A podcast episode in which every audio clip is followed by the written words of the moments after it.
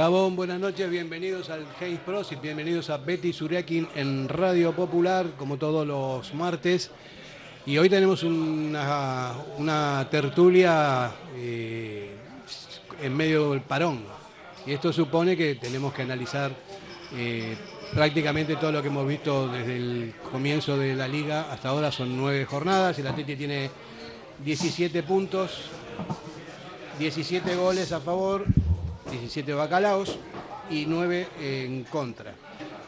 Kevin Doy, muy buenas. Gabón Ferdinand. Tenemos mucho para hablar, ¿no? Porque me gustaría hacer un repaso somero sobre partido a partido, rival por rival y luego las prestaciones de nuestros jugadores a través de, estas nueve jornadas, que creo que son buenas. A mí me parece que, que el Atleti está en una posición cómoda, cerquita de todo, el quinto puesto, y, bueno, eh, vamos a ver qué vamos a ver qué pasa, vamos a analizarlo. Hombre, está claro que todos hubiéramos firmado, ¿no? Este arranque liguero da gusto llegar al parón viendo 17 puntazos, buenas sensaciones, el equipo la verdad que transmite cosas interesantes y hay que reconocerlo. Yo no me esperaba un inicio tan bueno porque sobre todo teniendo en cuenta cómo acabó la temporada pasada, así que me parece que es para estar eh, ilusionados y hay que disfrutarlo. Gusta, ¿qué tal? Gabón, buenas noches. ¿Todo bien?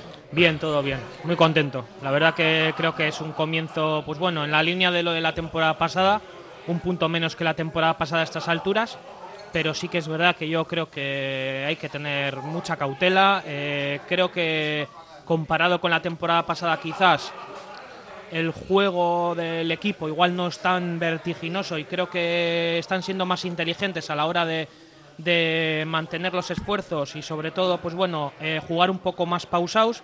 Eso quizás nos pueda llevar a que de cara a un futuro, pues igual el equipo físicamente pueda llegar un pelín mejor que lo que terminó la temporada pasada, porque el equipo acabó muy fundido.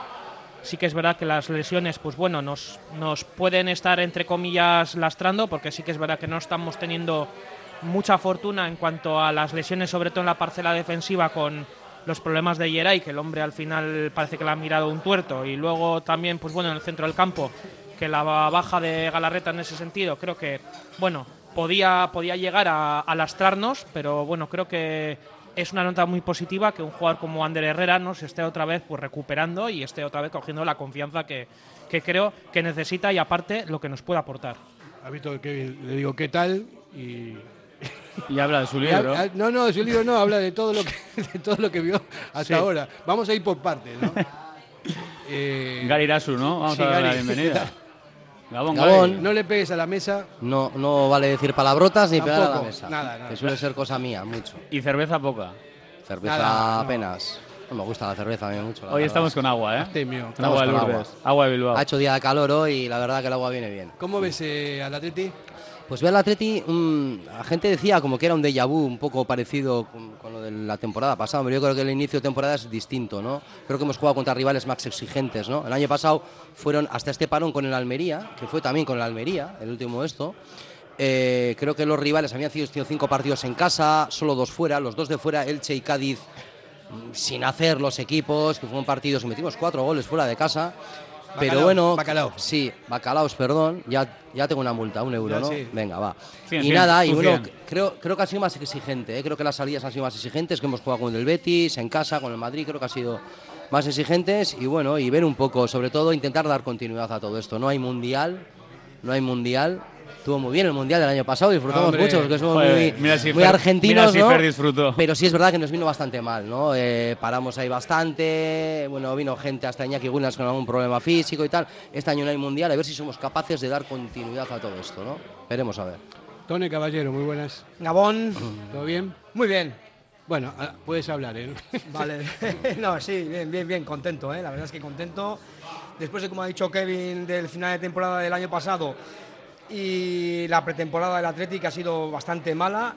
Es una sorpresa que estemos con 17 puntos y con muy buenas sensaciones, quitando el día del Madrid a mí no me parece tan mal el partido del Atlético. El Madrid, pues ya sabemos lo que es, pero sí que me preocupó el otro día el partido ante la Real. Eh, no por el juego del Atlético, que bueno, tampoco fue tan malo, pero sí por el resultado y que, un 3-0 es muy abultado y que podía haber hecho mucho daño al equipo, pero hemos visto que ha sabido reponerse. Sí, es engañoso el resultado, porque el, Atlético tiene todas las, las estadísticas en ese partido superiores a la Real Sociedad, en llegadas, en tiros a puerta, y lo que pasa es que la impericia de, de, cara a portería contraria propició esto, ¿no? Luego también lo que hablarían del equipo es levantarte, ¿no? De ese mazazo contra la Real, pues porque quieras o no te puede, te puede hacer daño. El equipo contra la Almería estuvo muy bien, pudo golear bastante más. O sea, si llegamos a terminar 6-7-0 a nadie lo hubiera sorprendido. Y luego es verdad que se levanta bien también después del día del Madrid, porque vamos a un campo tan complicado como jugar contra los Asuna, eh, nunca es fácil, el equipo estuvo muy bien y a mí es lo que me transmite. O sea, es que yo a este equipo ya le empiezo a reconocer, eh, veo cosas que me gustan. El único pero que le pondría, vamos a ponerlo, porque es una gozada poder hacer valoraciones con 17 puntazos y quintos. ¿eh? Ernesto Valverde creo que tiene que utilizar más el plantel que tiene. Creo que tiene que dar más bola incluso a algunos chavales. Sé que no es fácil, sé que cuando las cosas van bien los entrenadores son fieles a su once, dos, tres cambios, pero si el año pasado pecó algo, Ernesto fue eso, de utilizar más a su plantilla y me parece que este año una de las claves, esta temporada puede ser eso. Creo que tiene bastantes efectivos como para poder darles más minutos y que haya más rotaciones y que los chavales tengan, tengan oportunidades. Vamos a ir partido a partido. En vez de hacer una cosa genérica, vamos a acordarnos de lo que pasó con el Madrid, después con el Osasuna, eh, para, hacer un seguimiento de, todo esto. ¿no? Eh, yo con el Madrid, la sensación que salí del campo es que de impotencia. Ah, y apareció el, chico este inglés que, está Bellingham. Bellingham, que está haciendo una es muy bueno, ese chaval. ¿eh? Sí, se, puso ahí haciendo el, Cristo adelante de la grada, le dijeron de todo, pero ahora parece que hace, en todos los partidos hace lo mismo, está con grada o sin grada para todos lados, hace estatua. Un gol por partido lleva, ¿eh? Es una, pasada. ¿eh? Y bueno, el Madrid es el Madrid, es un partido que no, no es un rival directo nuestro, así que tampoco me interesa demasiado, ¿no? Porque luego se recuperó el Atlético en el siguiente partido contra los Asuna, que eso sí que fue un partido de verdad, de un, contra un rival directo y dimos la cara, ¿no? Un partido que nos quedamos con uno menos. Antes te iba a interrumpir, ¿no? Eh, nos quedamos con uno menos y, joder, el Atleti siempre hemos dicho históricamente, no sabemos jugar con el resultado, no sabemos defender un tal. Oye, pues en un campo complicado donde el año pasado tuvimos de todo y nos dieron un poco bien, ¿no? Pues yo creo que subimos, supimos tal. Lo, de, lo del Madrid es, Caparrós solía decir, ¿no? Te toca ir al dentista. Yo, mira, yo cuando terminó el partido del Madrid dije, mira, ya ha pasado. Pero fuera, nuestras opciones también, ¿eh? Y hubo sí. una de Unai Gómez viendo, no sé si 0-1 perdiendo. Eso, eso, te iba a decir, el penalti. No recuerdo muy bien, ¿eh? Posible penalti, penalti, sí. Un poco, joder, y ahí igual cosa. podía haber cambiado. Aunque sí que es verdad, miras un equipo tal, ha sido al dentista, ha pasado. Yo cuando terminó el partido dije, mira, ya está fuera. A ver cómo queda la cabeza, pero el equipo, que es un poco al hilo de lo que decía, se está, se está reponiendo bien de los dos golpes que ha sufrido, un poco Anoeta y un poco Real Madrid, ¿no? Y eso igual también dice un poco que el equipo está un poco más De todas formas, Gary, a mí me preocupó el partido del Madrid por las sensaciones, porque les vi a estos muy justitos. El Atlético físicamente no estaba, el Madrid iba en avión y a mí me preocupó a ver cómo encajaba el equipo esa derrota, porque claro, luego íbamos a Pamplona. Es que ese medio campo de Madrid te pasa por encima. Pero no hay que olvidar que la, temporada fue bastante surrealista con un montón de viajes, no, no Totalmente. preparados a, Hay una cosa que se ha hecho bien el Atleti, ¿no? Porque generalmente, y, y, hay equipos de la liga, cuando tú, incluso cambiando de entrenador, terminas una dinámica mala, empiezas una dinámica mala. El Atleti termina una dinámica, ya diré, de una dinámica mala pero oye, con una pretemporada mala, mala, no para echar cohetes, vamos a dejarlo así. Sirvió para mucho, ¿eh? Yo sí, sirven para mucho, pero, pero te quiero decir, pero cambia la dinámica y empieza otra vez fuerte. Eh, te voy a decir por qué, porque dio la casualidad de que en varios partidos de esta pretemporada el Atleti se quedó en inferioridad numérica y se quedó con 10 jugadores y esos tres, creo que fueron tres partidos que se quedaron con 10 sirvió como un ensayo a lo que luego fue el partido de Sasuna. O sea, saber en competición jugar en inferioridad numérica con una estructura de dos líneas de cuatro juntas e intentar pues eh, solventar todos los ataques del equipo rival. Y creo que en ese sentido, creo que los ensayos con 10 jugadores sirvieron para luego, para luego lo que pasó precisamente el día de Osasuna. Yo lo vi como una nota en ese sentido positiva, que la vida muchas veces es así, pero oye. Gente que destacó también como Martón no, no está en el primer equipo. O sea, es surrealista también un poco por, por esa parte, ¿no? Que jugadores que destacaron en pretemporada no, no están en la plantilla. Oñaki, Williams, que empezó a jugar de delantero. El año pasado Villalibre fue el máximo fichichi de la pretemporada. Empezó jugando el primer partido, creo, y desapareció. Bueno, vamos a, a publicidad y seguimos enseguida. Radio Popular, R. Ratia, 100.4 FM y 900 Onda Media. El restaurante Petit Comité se ubica en un caserío que ancla sus orígenes en el siglo XV. Sus propietarios son hijos de José Iraragorri, el chato de Galdacao, leyenda del Athletic Club y de la selección. Un restaurante ideal para encuentros familiares, románticos y de negocios. La oferta de Petit Comité incluye, además de sus afamados pescados y carnes a la brasa, un menú degustación con productos de temporada y una amplia carta de vinos. Restaurante Petit Comité, en Galdacao, un universo de historia, pasado, presente y futuro. En Durango, Restaurante Covica. Comida tradicional, moderna y vanguardista, elaborada siempre con la máxima calidad. Expertos en alta cocina en miniatura con reconocimientos de prestigio ofrecen diferentes alternativas para satisfacer los paladares de todos sus comensales. La comida de calidad y el trato exquisito tienen nombre propio en San Ignacio Usunea 8, Durango.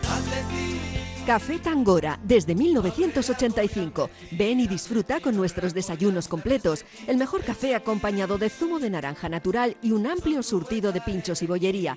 Ambiente cercano y atención personalizada. El café del pueblo, el de toda la vida. Café Tangora, desde siempre y donde siempre. ¿Todavía no nos conoces? Estamos en Algorta, en la calle Juan Bautista Zavala 12, junto a la salida del metro. Os esperamos de lunes a viernes a partir de las 7. El mejor lugar para empezar bien el día. Diamanti e Karati, compra de oro con total transparencia y máxima tasación. En Bilbao, Puente de Deusto 13, Autonomía 34, Juan de Garay 7, Doctor Areilza 20 y Santucho 12. En Portugalete, Carlos VII 7 y en Baracaldo, Avenida de la Libertad 2. El primer outlet de joyas de Vizcaya con un 70% de descuento. Diamanti e Karati. ¿Sabes que en Bilbao el jamón guijuelo tiene nombre? Miratonda. Jamonerías Miratonda Guijuelo. Un producto único que habla por su aroma y sabor. Desde los secaderos naturales más altos de Guijuelo, sin intermediarios, a tu casa. Jamonerías Miratonda Guijuelo. En Bilbao, Simón Bolívar 11. Backstreet Lounge Leyoa, abierto de lunes a sábado. Comidas y cenas todos los días, nachos, hot dogs XXL, bocadillos, ensaladas y mucho más. Terraza cubierta, zona de sofás y pubs donde tomar un cóctel o una buena copa, batidos, frappés, smoothies y meriendas con tartas caseras. En Backstreet Lounge se realizan eventos privados y celebraciones. Backstreet Lounge, junto al Hotel NH La Avanzada, Paseo Landabarri 3, en Leyoa. Reservas en el 94 480 27 38.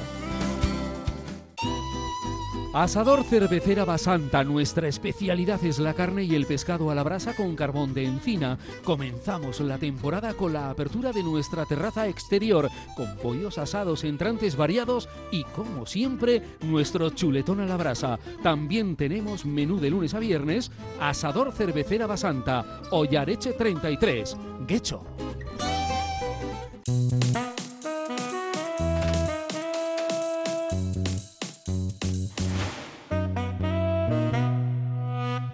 Aquí estamos eh, nuevamente. Estábamos hablando eh, de los partidos, de los primeros partidos de, esta liga, y, yo creo que hay unas claves ahí, ¿no? A mí me parece que Iñaki Williams está en, un estado de forma óptimo, con mucha claridad, ejerciendo de capitán de facto eh, y dando muchísimas cosas al Atleti a nivel ofensivo por las dos bandas. Eh, está su hermano también por el otro lado, que eso implica que los equipos rivales tengan que tener mucho cuidado, que tengan que tener mucha gente por ahí, que no ataquen demasiado, ¿no? Pero cuando nos echan a, uno, ya se cambia un poco la, historia, porque con ese uno de menos eh, nos encierran en el campo.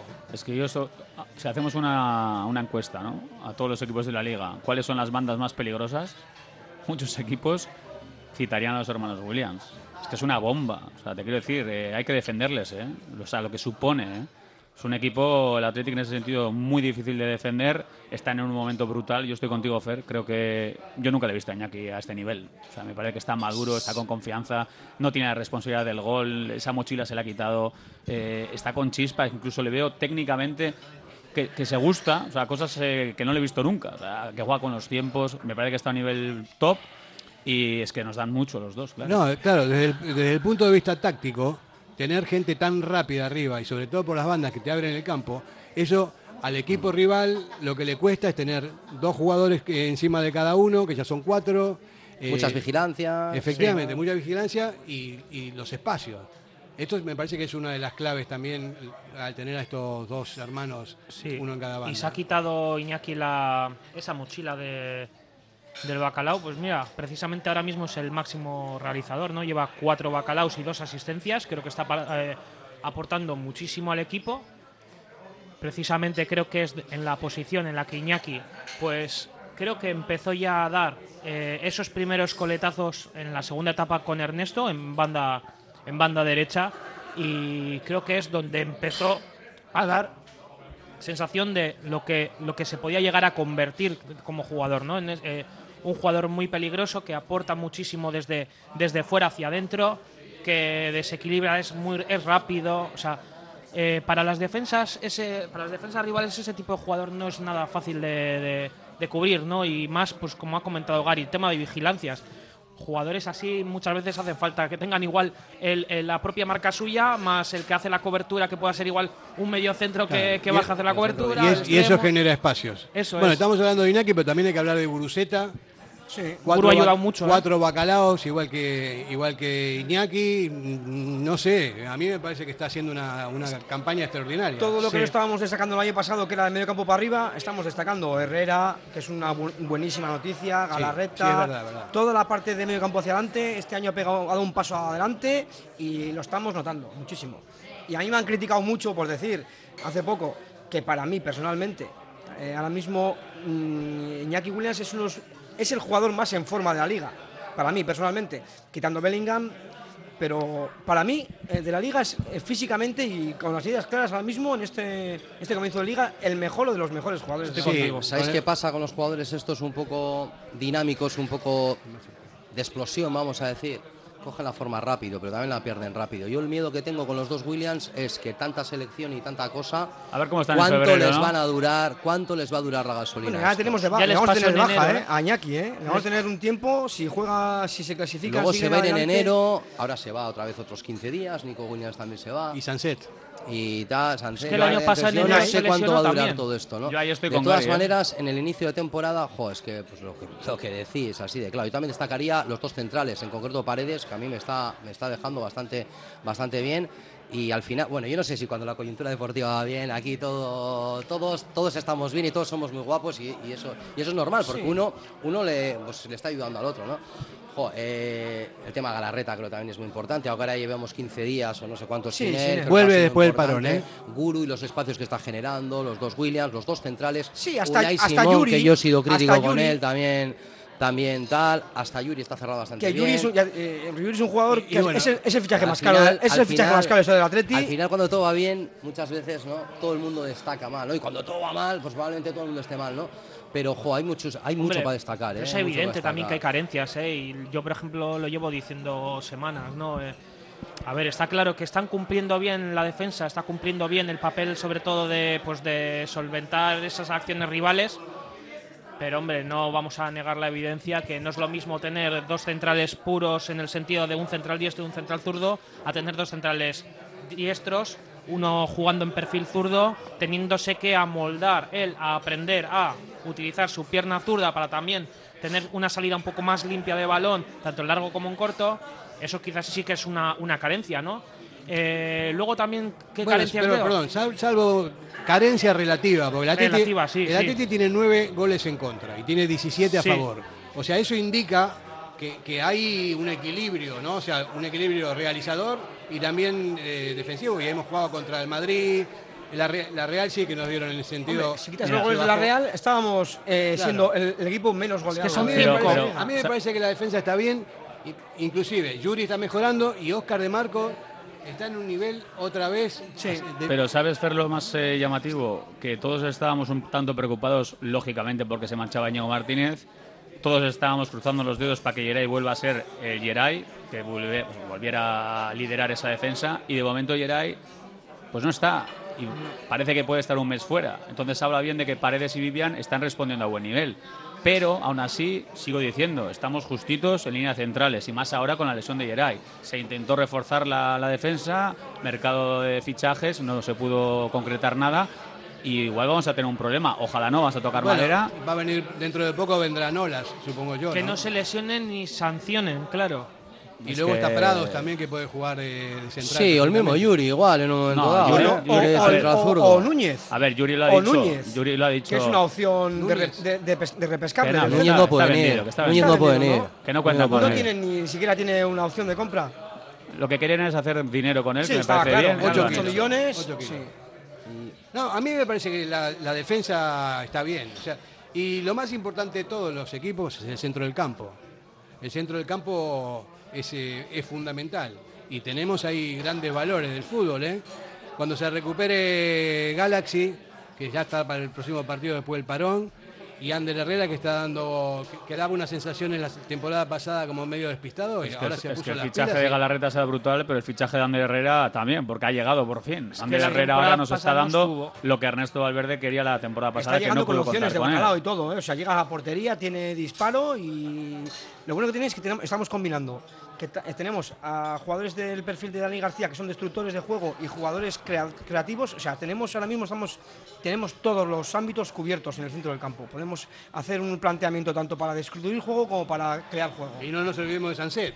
Que Efectivamente. Que es el, enlace perfecto, ¿no? En la medida que tenga bien la cabeza. ese, es el mayor problema y que tendremos que ensalzar también a Dani García, ¿eh? que yo no me canso, porque Dani García al final es un jugador muchas veces criticado, pero bueno, está ahí, un jugador fundamental muchas veces. El otro día salió, volvió a hablar en el campo, anotó gol, creo que Bacalao, creo que todos nos alegramos un montón por él, porque le hacía falta, le hacía falta.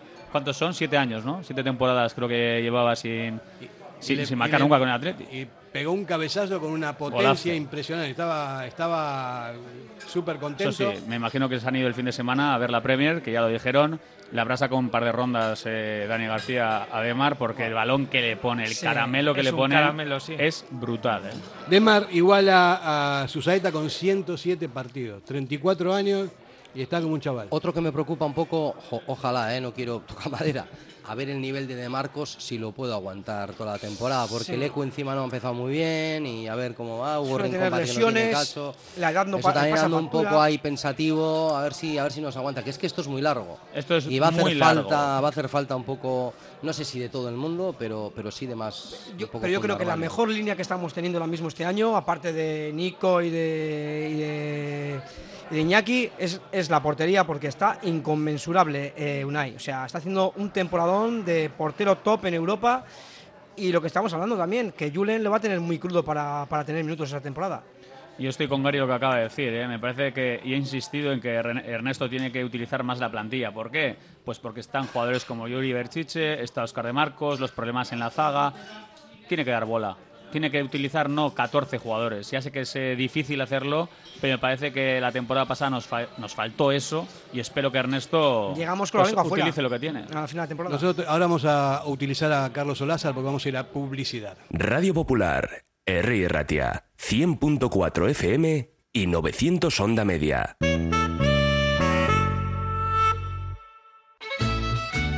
¿Quieres disfrutar de la mejor y auténtica comida mexicana? En Amorebieta, Coco Loco Mexican Food, acogedor local para trasladarse al país azteca gracias a sus deliciosos sabores. Ahora además con desayunos desde las 10 de la mañana, amplia y trabajada carta con todo el cariño y dedicación en cada uno de sus platos. En la calle Chiquiotaegui 12 de Amorebieta, Coco Loco Mexican Food.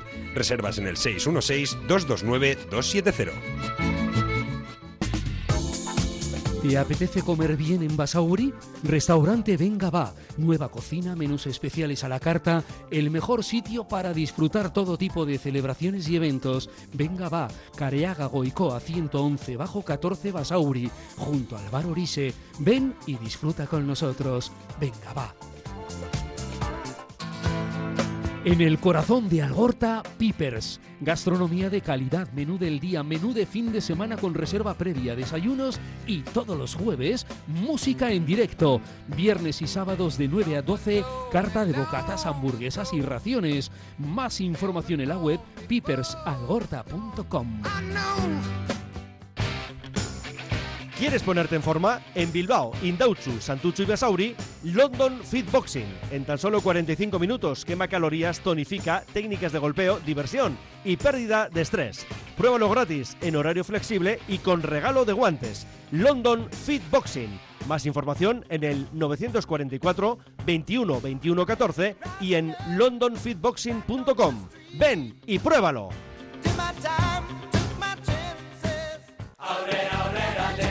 Bodeguilla Indauchu, lugar tradicional desde 1945. Los mejores pinchos y bocadillos. Gregorio de la Revilla 18 Indauchu, siempre con el Athletic. El Bachoqui de Yurreta cuenta con amplios comedores y terraza para ofrecer desayunos desde las 8 de la mañana, con variedad de pinchos, tortillas, sándwiches y bizcochos caseros. Menú del día de lunes a sábado con comida tradicional casera, carta de bocatas, tortillas, hamburguesas y platos combinados. Pinchopote los jueves y viernes. Anímate a probar las exitosas chiquiflautas todos los días y sus espectaculares rabas. De jueves a domingo, comida para llevar con Vapo Vapo a domicilio. En Vicente Capanaga número 21, Bachoqui de Yurreta, el sitio perfecto para ver y animar a los leones. Más información en el 688-849-761.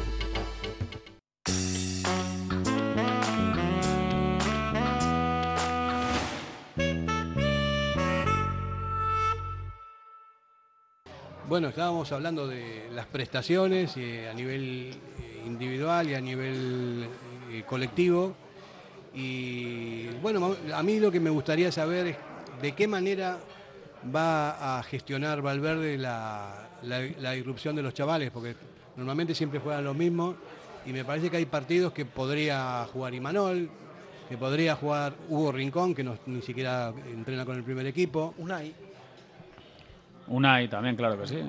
Claro, Unai también, es, una, y sobre todo un portento que estamos todos con el, con Y Aduares ¿no? ha jugado ni un solo minuto en toda la liga, que no, es que no lo entiendo. Teniendo tan poca gente por fuera, porque se ha ido Nico Serrano, se ha ido el Morcillo, tenemos a los dos Williams y tenemos a las Berenguer, que no anda muy bollante, por así decir, sobre todo en lo ofensivo.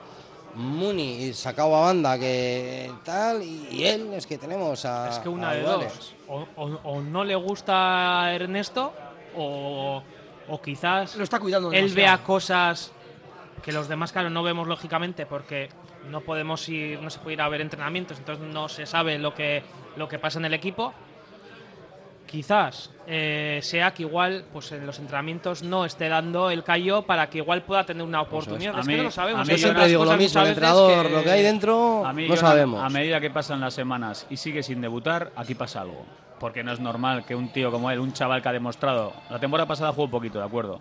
Pero hombre, una temporada después podrás tener opciones, ¿no? habiendo tenido un 3-0 con el Cádiz en casa. Por eso. y contra el Almería. ha habido momentos en los que yo creo que podía haber entrado, pero yo estoy con busca. ¿eh? algo pasa. Algo, pasa algo, algo ahí dentro. yo no sé lo que pasa, pero a mí me parece que lo que está pasando es que el chaval está sin confianza, va a entrenar, igual no le dan bola, ni lo mira y no sé qué, y se va bajoneando, bajoneando, bajoneando.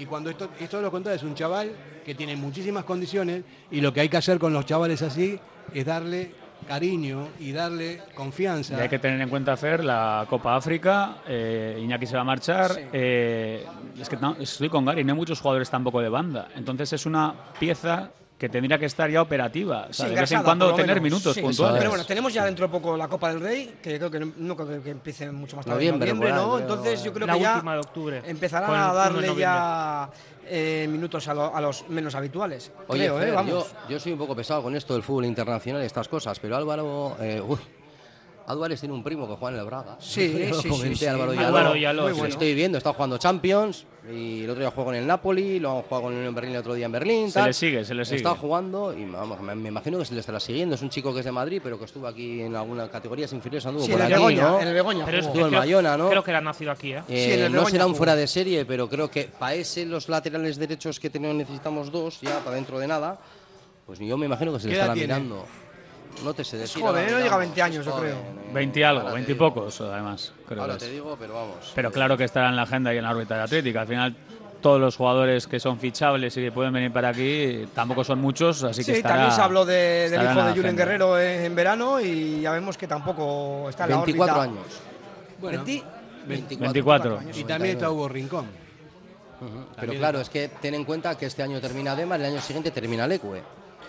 Entonces hace falta dos laterales derechos y yo iría buscando un izquierdo también, ¿eh? aparte de Manuel.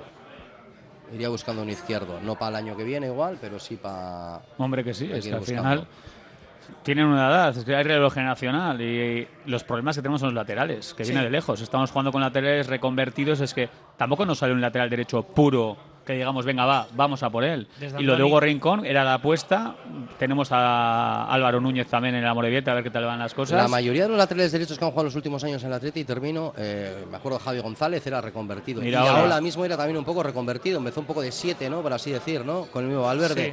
Pero siempre anda, hemos andado como Sí, ¿Y- que luego han dado buen resultado, ¿eh? ¿Qué pasa con Capa? Yo es que no lo entiendo también porque salió Capa, es que no, no lo, no lo entiendo. A mí me parecía que un jugador, un Pero no está jugando ni en el Levante, yo creo, ¿no? Es igual, igual está desmotivado, estará gordo, cualquier cosa. si está- pero de estar en el Atleti, en las temporadas que hizo en el Atleti, a mí me parecía un tipo súper solvente, muy buen jugador, y de repente desapareció del mapa. Hoy en Eso día en el tiene fútbol que ser de- el día a día, yo creo. Eso tiene Hoy que en ser día el en día el día. fútbol de élite europeo es que, es, es que hay que estar muy puesto en los entrenamientos y muy puesto fuera de los entrenamientos. O sea, el descanso, la nutrición, que no digo nada de capa, ¿eh? no digo, no tengo ni idea, ¿eh? no, no, no está, pero hablo de otros jugadores también, que muchas veces no juegan y tal, y hay que estar muy puesto en los entrenamientos y fuera de los entrenamientos. Aparte, la cabecita, tenerla bien, Hombre, pues eh, Cuando descanso, nutrición, No, no la cuatro cabeza. y luego te vas a jugar al Levante y tampoco juegas, algo, algo pasa con él. Yo insisto en lo de la confianza. O sea, a cualquier persona, más allá del fútbol, lo que sea, cuando le dan confianza y, le di- y lo animan y le dicen, venga, que tú puedes, que va- hay que hacerlo así, allá. O sea, es totalmente distinto a que no te den ni Sí, cinco pero de luego bola. Capa Sí, también pero ha sido un jugador que siempre ha estado, a ver, ha sido muy regular. Dicho por el bueno de Mendilibar, que le mandamos un abrazo después de la jugada de Sevilla. Él decía, le veías una semana a Capa y parecía internacional. Le veías la siguiente semana y decías, este chico no juega ni en regional. Eso decía Mendy de, de Capa. Capa ha sido un chico físicamente una bomba, una bestia, bastante anárquico, eh, eh, luego fue cogiendo el sitio, pero muy regular. Entonces, si además dejas de participar, tienes una lesión, luego ya pierdes confianza y es que te- el día a día, lo que has dicho, Jonan, te van borrando. El día a día te va borrando. Pasaron entrenadores, no le dieron confianza y Capa a día de hoy está en el Levante y no está jugando. Pero bueno, Le- Leque tampoco está aportando absolutamente nada.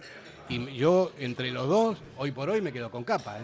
Ni para atrás. Bueno, yo. No, no, pero te digo ni para atrás, sobre todo por lo que. cómo entrena Lecue, qué peso tiene Lecue en el vestuario, que mucha gente no lo sabe, es pero es capitán uno de los capitanes. Y Capa en ese sentido, te aseguro que hasta en el día a día. Con Lecue no hay ningún problema, porque todos los entrenados le quieren. Sí, no y, te- y Capa, es verdad que al final, entrenando, Kevin, pues yo- perdió la ilusión, perdió lo que quieras, y él no estaba. Es que no estaba ni psicológicamente ni No, físicamente. yo lo que estoy diciendo, no, no, vamos a ver, una cosa es la, la relación con el vestuario, pero estoy hablando a nivel de fútbol. O sea, yo prefiero un, capi- un, un- un carrilero como Capa, que, es una potencia a, a todo nivel, potencia Sí, pero, física. sí, pero ¿hace Fer, cuántos muchas años? veces tenemos, tenemos, y yo, ¿eh? tenemos el Yuri y el, y el Capa de la era de, Claro. de Garitano, ojo, que yo también, yo, a mí me vendes ese Capa y lo pillo ahora mismo.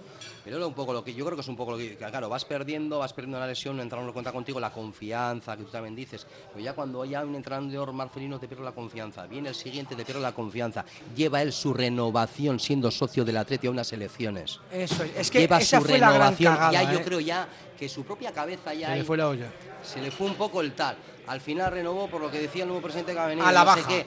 Ya, no me digas que hay. Yo creo que la cabeza que también juega mucho. Por eso estoy diciendo que no solo es lo que das en los entrenamientos y todo, sino hay muchas partes fuera ahora en este fútbol tan táctico, tan físico, tan de competición europeo. Hay muchos otros factores que también implican mucho el rendimiento de los propios jugadores. ¿no? Entonces, no sé qué hubo ahí, ¿eh? no lo sé, ¿eh? pero me da que, que ha influido mucho. ¿Os acordáis esas del partido que hizo Capa justo antes de lesionarse? Atlético Madrid en casa. O sea, yo no le he visto a. Capa así en mi vida. O sea, se se, lesionó. se iba por velocidad, se iba por de bien. fuerza, se- de bien, de, de brutal. Sí, y fue- tuvo la mala no suerte que se lesionó sí, contra sí. Atlético de Madrid. Atlético de Madrid que se ganó 2-1 Y la fue, el- fue el mejor del, fue el mejor del partido. El primer tiempo le veías a Capa y decías, Sí. este está para la selección. Es Sí. que recuerdo aquel partido que era impresionante, pero claro, ha llovido. ¿eh? Y se lesionó la Han pasado temporadas de ese Capa. Abril de 2021.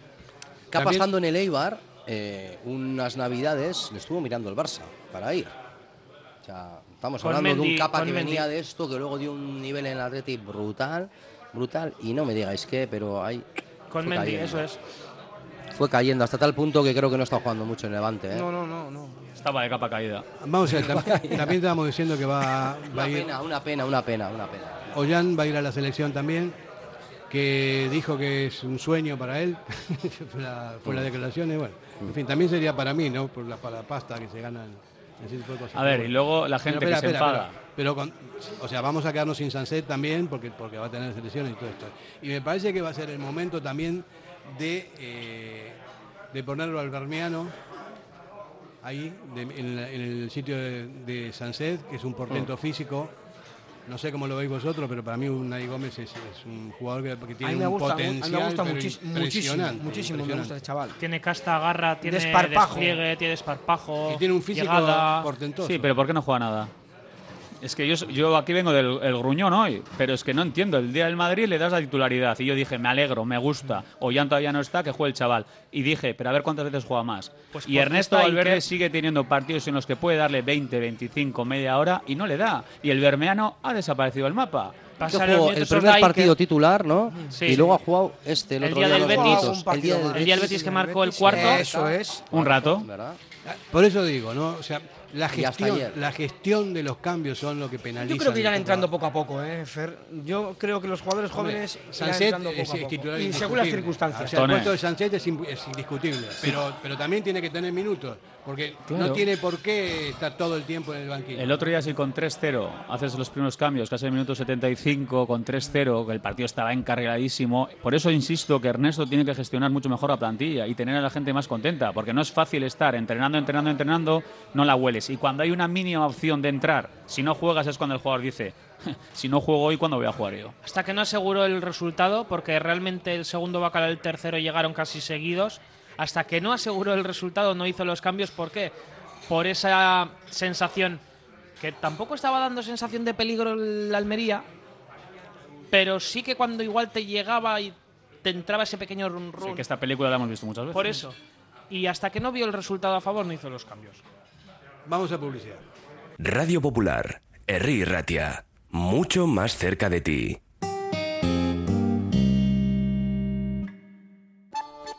El restaurante Petit Comité se ubica en un caserío que ancla sus orígenes en el siglo XV. Sus propietarios son hijos de José Iraragorri, el chato de Galdacao, leyenda del Athletic Club y de la selección. Un restaurante ideal para encuentros familiares, románticos y de negocios. La oferta de Petit Comité incluye, además de sus afamados pescados y carnes a la brasa, un menú degustación con productos de temporada y una amplia carta de vinos. Restaurante Petit Comité, en Galdacao, un universo de historia, pasado, presente y futuro. En Durango, Restaurante Covica. Comida tradicional, moderna y vanguardista, elaborada siempre con la máxima calidad. Expertos en alta cocina en miniatura con reconocimientos de prestigio ofrecen diferentes alternativas para satisfacer los paladares de todos sus comensales. La comida de calidad y el trato exquisito tienen nombre propio en San Ignacio Usunea 8, Durango. Diamanti e Karati, compra de oro con total transparencia y máxima tasación. En Bilbao, Puente de Deusto 13, Autonomía 34, Juan de Garay 7, Doctor Areilza 20 y Santucho 12. En Portugalete, Carlos VII 7 y en Baracaldo, Avenida de la Libertad 2. El primer outlet de joyas de Vizcaya con un 70% de descuento. Diamanti e Karati. Si te gusta disfrutar del buen pescado, Asador Restaurante Parrillas del Mar es tu lugar. En Bilbao, Juan de Acuria Guerra número 7. Disfruta de nuestros pescados a la parrilla, besugo, rey, rodaballo, lubina y mariscos como langosta, bogavante y cigalas, entre otras delicias del mar. Mención especial también a nuestros entrantes originales como la ensaladilla de buey. Si quieres comer bien en un ambiente de lo más acogedor, ven a Parrillas del Mar. ¿Sabes que en Bilbao el jamón guijuelo tiene nombre? Miratonda. Jamonerías Miratonda Guijuelo. Un producto único que habla por su aroma y sabor. Desde los secaderos naturales más altos de Guijuelo, sin intermediarios, a tu casa. Jamonerías Miratonda Guijuelo. En Bilbao, Simón Bolívar 11. Backstreet Lounge Leyoa, abierto de lunes a sábado. Comidas y cenas todos los días, nachos, hot dogs XXL, bocadillos, ensaladas y mucho más. Terraza cubierta, zona de sofás y pubs donde tomar un cóctel o una buena copa, batidos, frappés, smoothies y meriendas con tartas caseras. En Backstreet Lounge se realizan eventos privados y celebraciones. Backstreet Lounge, junto al Hotel NH Avanzada, Paseo Landabarri 3, en Leyoa. Reservas en el 94 480 27 38. Asador Cervecera Basanta, nuestra especialidad es la carne y el pescado a la brasa con carbón de encina. Comenzamos la temporada con la apertura de nuestra terraza exterior, con pollos asados entrantes variados y, como siempre, nuestro chuletón a la brasa. También tenemos menú de lunes a viernes, Asador Cervecera Basanta, Ollareche 33, Guecho. Radio Popular, Herri Ratia, mucho más cerca de ti. Bueno, estábamos hablando antes de la publicidad de los, de los rivales. Eh, salió aquí en, medio de la publicidad el tema de la almería. Eh, yo no, hace muchos años que no veo un equipo tan flojo en primera división, eh, con absolutamente nada en ninguna línea. El portero parece que es un coladero, no sé, es una cosa muy extraña. No tenía jugadores malos tampoco, ¿no? Melero, Ramachani, pero luego la sensación, lo que dice Fer, ¿no? La sensación de... En general, pero el, portero a mí me pareció tan malo, ¿eh? A mí el portero me sacó dos o tres balones a, mí, me pareció bastante Ayer estuve hablando ¿eh? con Pachi Ferreira, que precisamente va con, con Gaisca Garitano a la Almería. Y Pachi me dijo, evidentemente estuvieron viendo el partido contra el Athletic porque sabían que había opciones. No eran ellos la primera opción, pero bueno, estaban ahí con opciones de, de que podían coger a Almería. Hay que informarse, hay que ver y tal. Y Pachi me decía, es que el, equipo salió sabiendo que vas a perder. O sea, sabiendo que, no tienes ni a tu entrenador en el banquillo y eso en lo psicológico sales ya con los brazos abajo. Eh, te hacen un gol rápido. Pero yo veía al Almería y decía, pero si no presiona. Kevin, te acaban de remontar si no un 3-0 en la claro. anterior. Entonces, anímicamente, mucho, ¿eh? anímicamente no era un equipo ni de. Es que no te voy a decir, de primera, es que no era ni de segunda división prácticamente. Era un equipo muerto. Dicho esto, creo que Garitano. Sí, lo puede reflotar. No, ¿eh? yo creo que sí. ¿eh? Sobre todo porque va a marcar. Va, va, a ordenar. sí, va a ordenar. De atrás para adelante, va a primar la, la, la defensa y bueno, y después jugarse arriba también tiene jugadores rápidos. Está, muy metido en el hoyo, creo que son tres puntos de Bueno, pero lo va a ordenar, ¿eh? Pero estamos, estamos viendo también que hay equipos. El Celta, ojito, ¿eh? Yo creo que es el, próximo que va a caer es el entrenador del Celta. O sea, tiene todas las papeletas. Cinco puntos. Y Rafa Benítez. Rafa Benítez. Yo, apostaría que la avenida se salva, ¿eh? Mira lo que os digo. Yo ¿eh? también.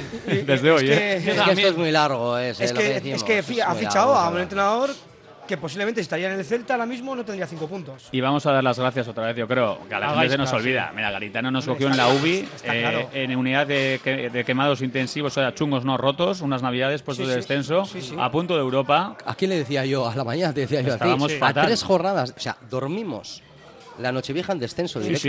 y a tres jornadas del final, a nueve puntos por jugar, le llevamos siete más a verás al español y nos los acabó chupando con aquel larguero de Íñigo Martínez en Sevilla. Sevilla. Luego el español fue a UEFA, cogí, nos cogió tu raspe y bajó a segunda división. Totalmente. Veis que cogió el equipo el día de mi cumpleaños, lo recuerdo perfectamente. El día de mi cumpleaños, el 5 de diciembre de 2018 y el 6 de diciembre tuvo una vuelta a cooperar al Athletic que pues bueno fue como un trámite en Huesca ganando 0-4 encima y a partir de ahí, pues bueno, se. Ganamos al Girona un lunes con aquel. Con aquel penalti del descuento. hemos enterado que Muniani estaba en no sé dónde, en Madrid y todo aquello. Viendo, viendo el, Empatar en Vitoria, eh, luego se me recuerdo de enero, se, ganó al Sevilla, se ganó. o sea, creo que la recuperación que tuvo el Atlético de la mano de Gaisca Garitano y Pachi Ferreira en ese sentido sí que es verdad que, que había que agradecerles en ese sentido. Yo sabéis que es lo en que ese momento, claro al Atleti de Valverde esta temporada, bueno, esta temporada llevamos poco, ¿no? Y la pasada, que todavía un equipo que está más o menos arriba, que tal, y el Atleti, bueno, pues históricamente la ha pasado cuando ha estado en puestos altos, ¿no?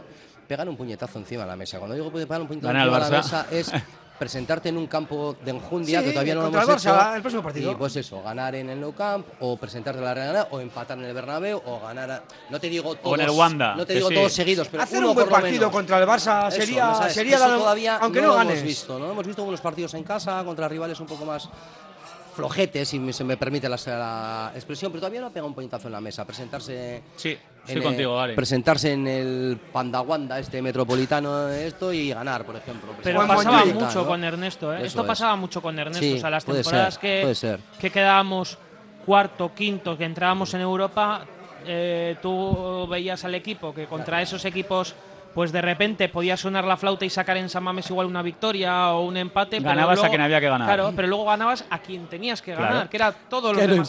pero tú luego te, o sea, te vas al Camp Nou, bueno, ahora al, es moral.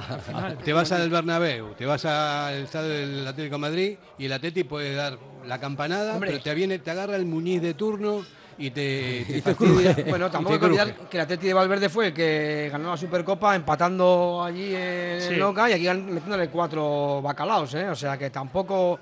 Eh, no, me digo en Liga, en Liga. sí, sí, en Liga, en Liga, sí, sí. Pero bueno, que vamos, que puede tener esos partidos también el Atleti. Ah, por cierto, no hemos dicho nada del penalti que no le pitan el otro día a Nico Williams. Escandaloso. O sea, es una vergüenza. Escandaloso. O sea, imagínate, Fer, que vamos a empate a uno o vas perdiendo 0-1 o el partido está más igualado. Ahora no hablamos del árbitro porque nos da igual, 3-0, todos tranquilos. Es una vergüenza. La, peor jornada de arbitrajes de, la temporada. O sea, ha, habido escándalos en, yo creo que en el 100% de los partidos. Ha sido lamentable. es que íbamos así lo del partido de la Real, pero por mucho es la Real, o sea, lo, que pasó en el partido de la Real fue, o sea, pero para tirarse de los pelos, o sea, de, de, de, además hay, hay cosas que están pasando que son surrealistas, como decía antes, ¿no? O sea, hay, por ejemplo, con el tema de las manos.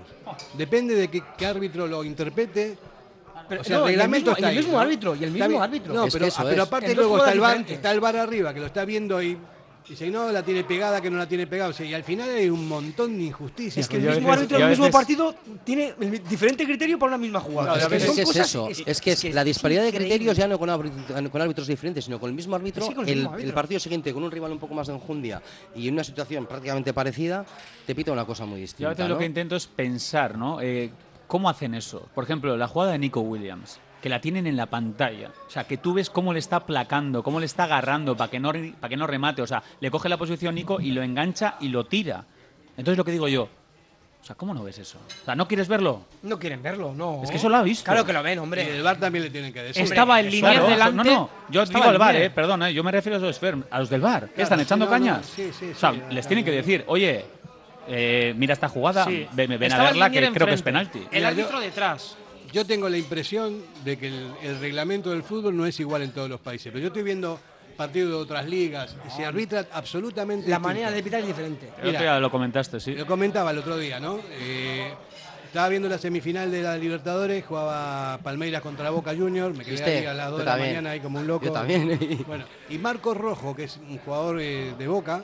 Que estuvo en Manchester United sí bueno hizo la, hizo la de Sunset le pone la pierna al lado de la cabeza al, jugador del Palmeiras, lo roza en la espalda como igual. O sea, lo que, lo que dijo Bordalete no era mentira, no le pegó una patada en la cabeza. Lo rozó en la espalda, bueno, y le sacó la roja. Y ahí el árbitro sacó la amarilla por jugada peligrosa, que en realidad es jugada peligrosa, no es una jugada, una, una infracción con agresión, ¿no? Sacó amarilla, ¿eh? Sí, amarilla porque en realidad el reglamento dice que eso es amarillo, si no es, es jugada peligrosa, amarilla si le pegas una patada en la cabeza, es una. Y por cierto, el otro día yo lo decía, jugamos contra la Almería, la Real Sociedad juega, en el Wanda, o sea, que hay muchas opciones de nosotros ganar, que ellos palmen y les pasamos. O sea, que tampoco hay que volvernos locos por el, por el, por el 3-0 de, de Anoeta. Y habéis visto el partido contra Atlético Madrid, esas manos en Donosti están indignados, el community manager de la Real Sociedad puso así es imposible o eh, eh, incluso muy, muy, muy, criticón. y lo que dijo Imanol en la rueda de prensa, que dijo, es que yo eso sí que no lo entiendo. Yo me parece un buen entrenador Imanol, pero no puede plantarse en una rueda de prensa y decir a los periodistas que no le pregunten sobre, o sea, ya de primera es decir que no le pregunten sobre el, arbitraje ni sobre eh, lo, que, lo que ha pasado. Sí, encima tú eso, no puede, eso no puede decirlo. eso no puede decirlo. ¿Os parece penalti, por cierto? ¿Cuál de ellos? Eh, yo os pregunto el que se pitó, el de, la, el de la favor Atlético Madrid. Me parece penalti porque va a gol, tío. Va a gol. Para mí también. El balón ¿eh? va a gol. Sí, es no una, es la mano de apoyo, es la otra. Es una faena. Sí, pero le pegan la rodilla antes. Le pegan la rodilla y luego le dan la mano. ¿Y la que es a favor de la Real Sociedad os parece penalti?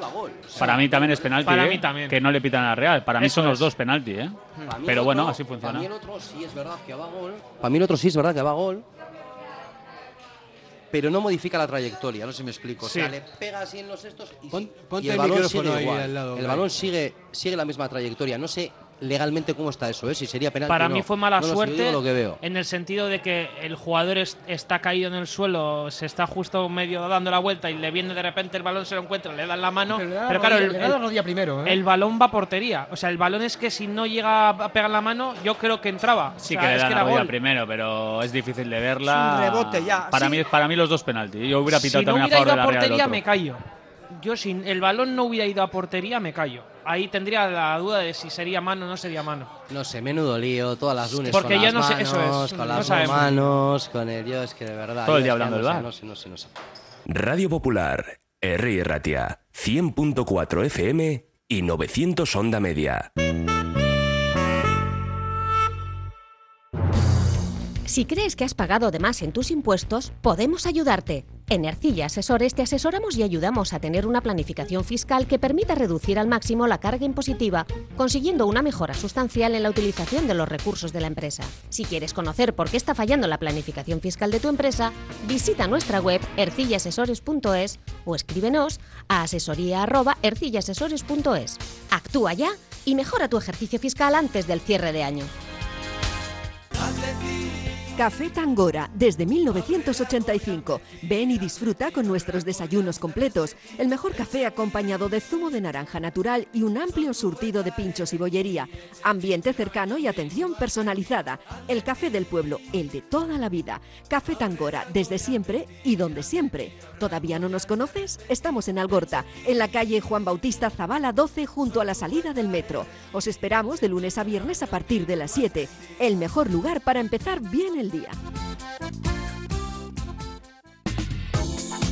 ¿Te apetece comer bien en Basauri? Restaurante Venga Va. Nueva cocina, menús especiales a la carta, el mejor sitio para disfrutar todo tipo de celebraciones y eventos. Venga Va, Careaga Goicoa 111 bajo 14 Basauri, junto al bar Orise. Ven y disfruta con nosotros. Venga Va.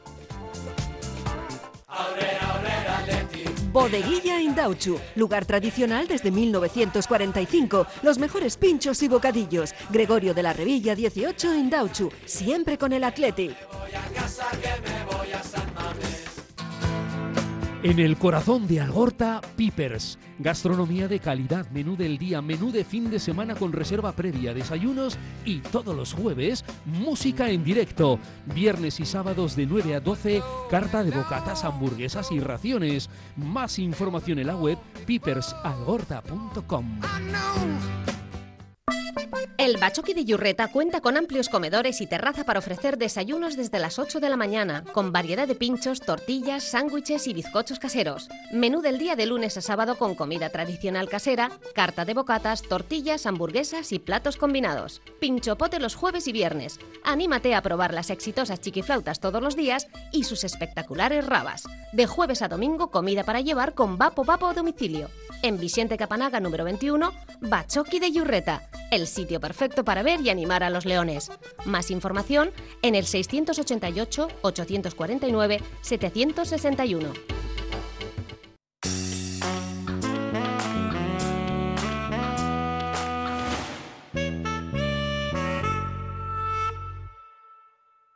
Bueno, terminamos hablando de arbitraje y seguimos hablando de arbitraje. Tone, tú estás Sí. comentando una anécdota. Sí, no, no, es que ahora, bueno, ahora se lleva mucho el tener árbitros en las emisoras. Bueno, nosotros también hemos tenido a uno en la Popu que ahora ya no está. Alzola. Alzola y, y otro chico también que estuvo. Sí, Jonathan Castaño. Sí, Jonathan Castaño, pero que por, fue por problemas con el comité de árbitros, ¿eh? que no lo dejaron. Que eso, eso también habría que hablarlo, porque claro, si no estás retirado no puedes hablar.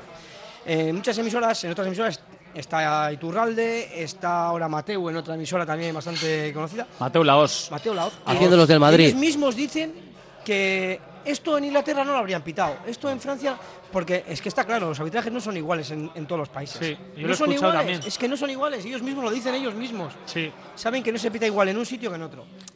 ¿Por qué? No lo sé, por la forma diferente de jugar, por cómo es la, la competición, pero eh, Hoy- no es igual. hoy- Bueno, en un mundial no sí. se pita igual que en una, que en una tampoco, igual lo mismo, ¿eh? Mateo hizo el ridículo. Por eso Mateu la lió, la lió en aquel Bueno, partido Y de lo, Argentina. lo- lo miraban los jugadores y pero este dónde Y salió es ese más, tío?". Fer, eh, ahora se ha llevado la moda ya de. O sea, estoy- ya ver eh, descuentos de 11, 15 minutos, esto es surrealista ya. O sea, yo a veces me quedo alucinado. Sea, estoy viendo descuentos que hace tres años no se pitaban. ¿Qué pasa? ¿Que ha cambiado el fútbol de un año a otro o qué? No, incluso se están dando, perdona, ¿eh? se están dando muchos goles en estos últimos minutos. Yo, yo, no soy, yo, no soy entrenador el otro día de élite, pero igual, hay que, igual los tienen que empezar a gestionar de otra manera, porque al final, mira, si tú juegas 10, 12 minutos más cada partido. Es que los partidos ya, no duran, ya no duran 90 minutos. Ya no duran 90 minutos los partidos. Es como jugar dos o tres partidos más o cuatro. No sé, no tengo ahora la calculadora como para hacer. Los partidos ya no duran 90 están minutos. metiendo muchos goles en esos minutos. Igual tienes que empezar a gestionar de otras maneras. Los últimos minutos. Las maneras hay muchos desajustes por cansancio en esos últimos minutos en los que se dan goles. No sé, hay que dar una vuelta a todo eso como entrenador, digo. ¿eh? Kevin. Y eso me hace acordar al Mundial, ¿no? Que habían descuentos de 20 minutos, 15 minutos, 18. ¿Y por qué no es así aquí? O sea, ¿qué es otro reglamento? El, otro, el otro día llegó aquí el Getafe y dimos el dato, antes de que empezara el partido contra el Atlético, que el Getafe había jugado ciento y pico minutos de añadido ciento y pico minutos un partido de añadido. Y pico, o sea, un partido y pico más, o sea, como un partido con prórroga, o sea, Bordalás y su cuadrilla y con había más jugado, tensión. esos minutos son más como tensión. Había jugado eso, ¿por qué? Pues porque si el primer tiempo te dan 6-7, eh, luego el segundo te dan 10, ya son 17 por partido. Claro, y Bordalás y compañía, seamos a lo que juegan. Era un poco lo que decía Yago Barrasate cuando jugó allí, ¿no? En Getafe, ¿no? Que no se trata de 10-12 minutos más, se trata de dar continuidad al juego, ¿no? Mendilibar fue el primero que estando en el Valladolid iba al vestuario contrario antes de empezar el partido. no voy a echar el balón fuera. Eh, yo no voy a echar Ah, si a alguien se le corta la cabeza, pues sí, no vamos a ver, pero, pero que no voy a echar el balón fuera, ¿no? Y al final, bueno, el, el, otro día me hizo un poco gracia también lo de Yagoba, con todo lo que le quiero yo a Yagoba y a Bichor, ¿eh? Se quejaba de eso, pero ¿qué es lo que hicieron ellos en la semifinal de Copa? claro. Hicieron tres cuartos de lo mismo, ¿no? Entonces, bueno, cuando te toca a ti, más siempre disimulado. te un poco, sí. un poco Casi más todos los equipos hacen, hacen lo mismo, ¿eh? Si se la situación... Pero cuando te interesa sí que haces un poco eso, pero al final yo estoy con él, ¿eh? con Yagoba, no se trata de dar 10-12 minutos. Es dar continuidad al juego. Joder, de que esto no pare tanto. Ojo, y ya termino, se está empezando a rumorear en ciertos... Eh, estos Círculos. periodísticos y en todo tal, el pruebas con A tiempo parado, pero a tiempo- tiempo los parado. partidos pueden durar dos días. Yo eso no lo veo. ¿eh? Ya, tiempo para yo tampoco lo veo. Yo tampoco veía el bar, tampoco veía el otro, tampoco veía tal. Mira, si el, a ver, a mira, si el a ver fútbol si sala a tiempo parado dura un montón, imagínate jugar un partido de fútbol Sí, sí, normal a no, tiempo no, parado. es- es el doble, es el doble. Y no Empieza un sábado sales. y termina el domingo. A Muchas ver, veces, sí. un- una parte de fútbol sala dura 20 minutos a tiempo parado y son 45 de reloj. Ah, luego os tengo que es contar más una del anécdota, ¿eh? más del doble. Os tengo que contar una anécdota de fútbol regional que me han contado. No voy a decir en qué campo. Voy a decir que ha sido en regional. Vale, en Vizcaya. Había un partido y de repente, minuto 5 de 5, acaba de arrancar, un central de un equipo de Vizcaya hace una falta y viene el árbitro corriendo y le saca roja. Y todo el mundo, a ver, a ver, a ver, ¿este, este qué hace? ¿Era de roja? No, Ah, era vale. una vari- amarilla tranquilamente. Sí, vale, Sí, pero hasta todo el mundo como sorprendido. ¿Pero este qué hace? Y de repente el colegiado va corriendo a donde en línea y habla con el línea y el línea le dice, no, no, no, no, estás equivocado, que con amarilla es más que suficiente. Y pilla el árbitro, hace el gesto del bar. ¿Qué dices? De la, regional. de la pantalla, el hay- regional. Como hay Dios. Hace el gesto del bar, corrige y le saca la amarilla. O sea, todo el mundo que estaba en el campo decía, a ver, esto está pasando de Pero fue, verdad. fue al bar, eh, ahí al bar, al bar del, No sé del si, campo. se- no sé- mira, no sé si tomo- no sé si Fue al ambiguo que estaba en línea en el bar y, y le dijo. Igual se tomó no sé, tres cañas, no sé. pero de verdad, el momento, primera regional, ya de otra pista, primera regional, y Oh. hace el gesto así, la gente llorando de la risa, llorando. Aplaudiendo. Yo tenía, Creo que ya sé por dónde pueden ir los tiros. tenía un, un profesor de reglas de juego en la escuela de entrenadores, ojo, no me acuerdo, ahora no me viene el nombre, que contó una anécdota, una vez ya era viejito, ¿no? Eh, este hombre, y que el primer partido que pitó fue en Carranza, él ten- era un chaval, tenía 18 años, 19 años, ¿no? Y se va a Carranza, estaba todo lleno de nieve el campo, había lobos por ahí. todo. Llego al campo, piso el campo para cuando, con los jugadores y uno le dice, árbitro, cabrón, otra vez aquí. Y dice, sí, es la primera vez que pito. No sé qué pido ahí. Tema de- tema Típico de- de campo. Carranza también Carranza. hay buenas peleas, ¿eh? Ya, ya, ya, dímelo a mí, que ya yo lo, lo viví muchas veces eso. Eh, bueno, pues, eh, tenemos que hablar también un poquito de los, de los partidos entre el parón, ¿no? Y- Estuvimos hablando del Madrid, los Asuna, y el partido del Betis. ¿Cómo lo, vi- cómo lo habéis visto? Bueno, pues en plenas fiestas de Bilbao estábamos en el minuto 9 diciendo, ¿qué es esto? Que íbamos perdiendo 0-2. Nadie daba un duro por el, por el Atleti en ese momento. Hubo bacalaos, hubo remontada. la verdad que el equipo se levantó muy bien y habla bien de cómo está eh, encajando los golpes el equipo, ¿eh? que no es fácil en lo psicológico. ¿eh? Partido en Samamés, 0-2, Betis. Con muchas quejas por parte de Con muchas quejas. Bueno, eso sí, eso también hubo. lo positivo es que tuvimos dos penaltis a favor, que igual años atrás no te lo igual era impensable que te los pitaran entre comillas, digo lo de años atrás, pues porque ya sabemos lo que cómo eran los arbitrajes con, el Atleti, ¿no? El, y... bar nos vino bien porque para mí es fuera de juego clarísimo el de Nico y luego encima pita penalti. Y es que lo de el amor propio del equipo, yo me quedo con el amor propio del equipo sobre ese todo porque yo en el minuto 20 estaba pensando, menos mal que hemos ganado en Osasuna el otro día, porque claro, decía tal, ¿no? Pero de todas maneras, ¿qué les pasa a todos estos entrenadores? Ese corto ofensivo, el Quique se tiene, Pellegrini, Xavi, cada vez que pierden, no sacan un resultado, empiezan a llorar. Siempre. Empiezan a llorar. Recuerdo a Luis Fernández cuando pasó una vez que sacó unos clines en una rueda de prensa, no sé qué. Es que ah, yo, fue yo ya no mira, O sea, en vez de mirarte un poco y decir, joder, cabo en la mar, sí es verdad que es total, pero teníamos que haber hecho esto mejor. Autocrítica que cero. cero, solo tal, tal, tal. No sé, me parece, me parece bastante. Pues porque son entrenadores que han estado en equipos de la tesitura de un Real Madrid, un Barcelona, que como lo tenían todo prácticamente muchas veces a favor, cuando ellos entrenan luego a otro equipo de perfil más bajo y les pitan como realmente les pitan a esos clubes, pues pasa lo que pasa. Ven la triste realidad. Y ven la triste realidad, eso es. Es así. Hoy estuve leyendo un artículo de John Rivas, que por cierto estuvo la semana pasada aquí en, la tertulia con nosotros, que estaba hablando de los arbitrajes también, ¿no? Y que parece que hay gente que dice que los linieres sobran porque con la tecnología no, hace falta un tipo que vaya corriendo para arriba, para abajo, para levantar la banderita o no, ¿no? Si, lo hacen directamente por la tecnología, te das cuenta cuando, cuando sale el balón. Ahora están los linieres en casa diciendo, no, por favor, que estás quitando trabajo, Fera. no, no, no sobran, no sobran. Yo eh, he estado en la tesitura de estar partido solo con un único árbitro y sin linieres y estoy hablando de nivel regional amistosos. No, pero habla sobra de, en, primera división, no en lo regional, no, porque si no es un... Eso, pero que me refiero que, que son necesarios, que luego cuando no están se echan en falta en ese sentido, entonces tú también antes has dicho que entrenadores como el caso de Pellegrini, que han estado en equipos grandes y tal, que bueno, que se quejan por eso, pero es que Valverde también ha estado en el, Barcelona eso es. y no es un entrenador que se queje. Y ahora abro un melón para Kevin, que es Valverde cómo le ve, que está todos los días le ve en Lezama y tal, o suele estar con él. ¿Cómo le ve anímicamente? No sé, porque es, es que una persona tan que, que, da poco tan fuera de sí sus sentimientos que no sabemos si está contento. Ojo que ha cambiado, ¿eh? Yo le estoy viendo más mala leche ahora. Sí, se lo olvidan los nombres. Ahora, aparte de olvidarse los nombres de los jugadores, protesta, se levanta, hace gestos. Eh, pero nos gusta, nos gusta ese Ernesto. Pero por supuesto. Que queremos, queremos ese Ernesto. Es que un entrenador también es eso. O sea, un entrenador que encima tiene que corregir a sus jugadores y, que les tiene que poner a ver, a mí me consta, a mí me consta que dentro, A mí me consta que dentro del vestuario cuando Ernesto habla, habla. ¿eh? Evidentemente nosotros no le conocemos en esa faceta pero hay veces que está como muy apagado y, aquí igual por cómo somos queremos un poco más de nervio, un poco más de mala leche, un poco de más enfado y últimamente le estamos viendo bien, ¿eh? ahí en el banquillo Cuando hablando muchos con el jugadores dicen que es el mejor entrenador que han tenido, porque muchos jugadores han dicho, y he escuchado declaraciones de jugadores ya retirados de decir, es uno de los mejores. Jugadores que él les ha dado la baja, como Toquero, como Ibai, como muchos en entrevistas contigo han dicho, no, para mí el mejor ha sido este. Alguna vez yo ya le he contado, bueno, ¿lo cuenta a la vuelta de Publi? Hay que ir a, publicidad. Radio Popular, Herri Ratia, mucho más cerca de ti.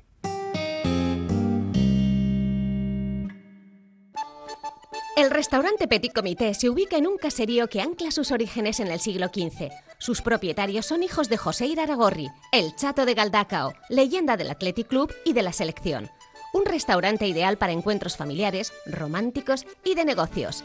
La oferta de Petit Comité incluye, además de sus afamados pescados y carnes a la brasa, un menú degustación con productos de temporada y una amplia carta de vinos. Restaurante Petit Comité, en Galdacao, un universo de historia, pasado, presente y futuro.